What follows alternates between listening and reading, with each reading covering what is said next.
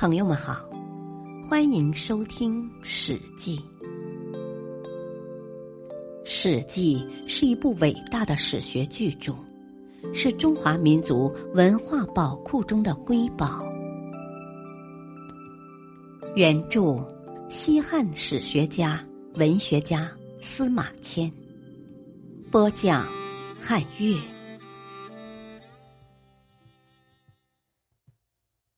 吴越乡愁，上。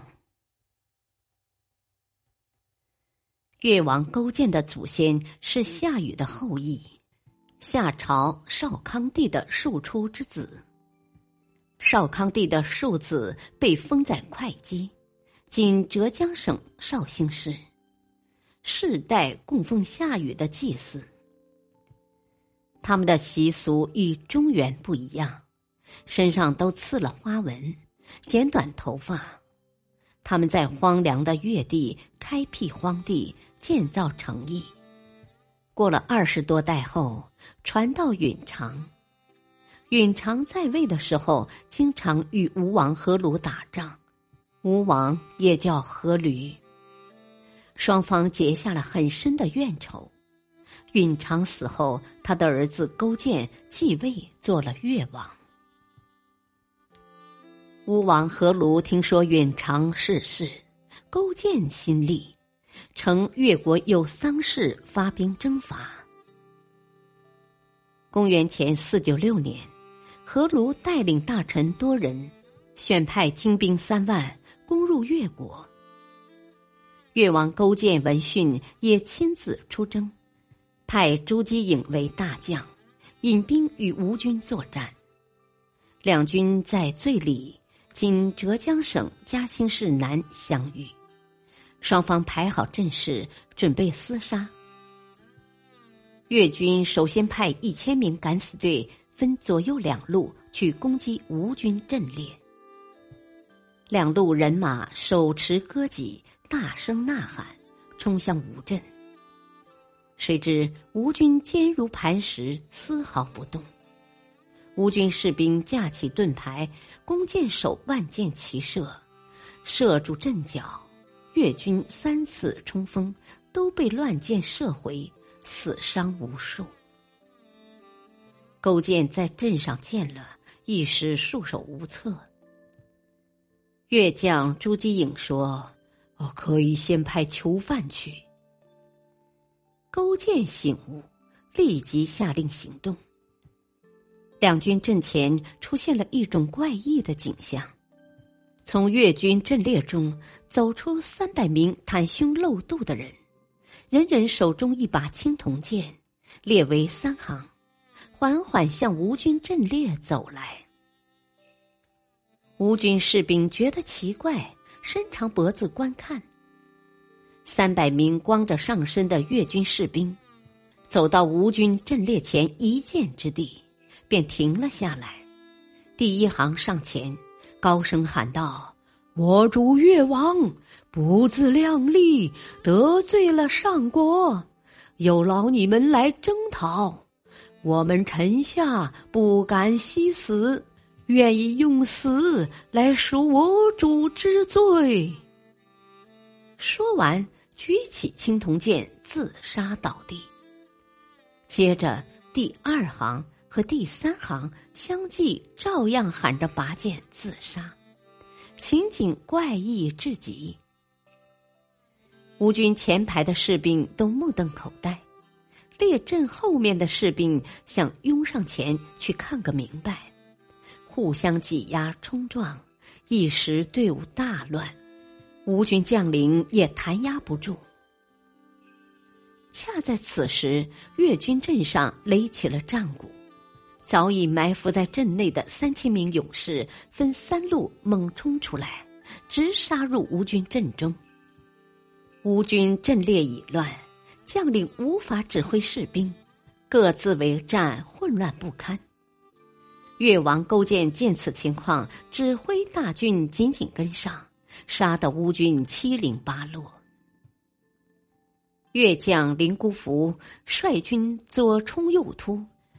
杀散吴兵，他见前面有吴军战车逃窜，便紧紧追赶。车上一人头戴王冠，正是吴王阖庐。林姑孚心中大喜，便搭弓放箭，射向吴王，一箭射中了吴王的大脚趾。恰在这时，吴国将军专义率一队兵将赶到，救了吴王。醉里一仗，越军大胜，吴军伤亡过半，被迫后退。吴王阖庐受了重伤，回到吴都，快不行了。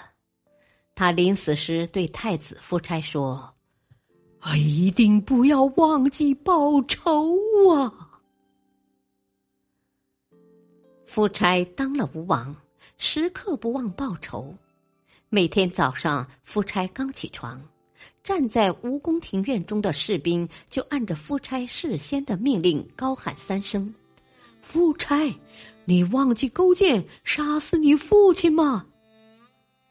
夫差流泪高喊：“不敢！”他加紧训练军队，积极备战，伺机报仇。勾践听说夫差日夜操练士兵，要报复越国，便打算先发制人，进攻吴国。大夫范蠡规劝说：“不行啊！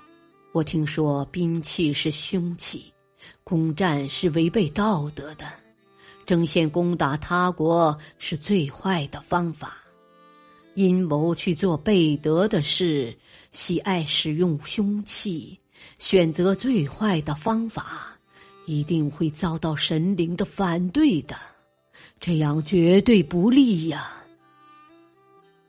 勾践说：“我已做出了决定，不能改变。”公元前四九四年，越王勾践聚集全国壮丁三万余人，向吴国大举进攻。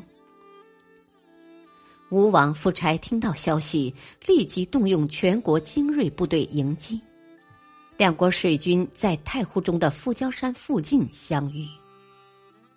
吴王夫差站在船头，亲自擂鼓呐喊，激励将士。吴军士气大增，勇不可挡。这时，突然北风大作，太湖上波涛汹涌，更增加了战场上的肃杀气氛。吴军顺风扬帆，奋勇向前，气势如虹。主帅伍子胥、副帅伯嚭各乘着大舰，身先士卒，攻入越军船阵。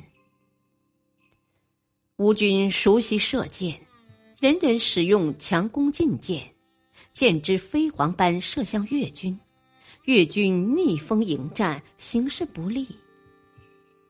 巨大的吴军船只将越军的小船撞得东倒西歪，有的被撞沉，有的被吴军用挠钩搭住俘获，越军大败。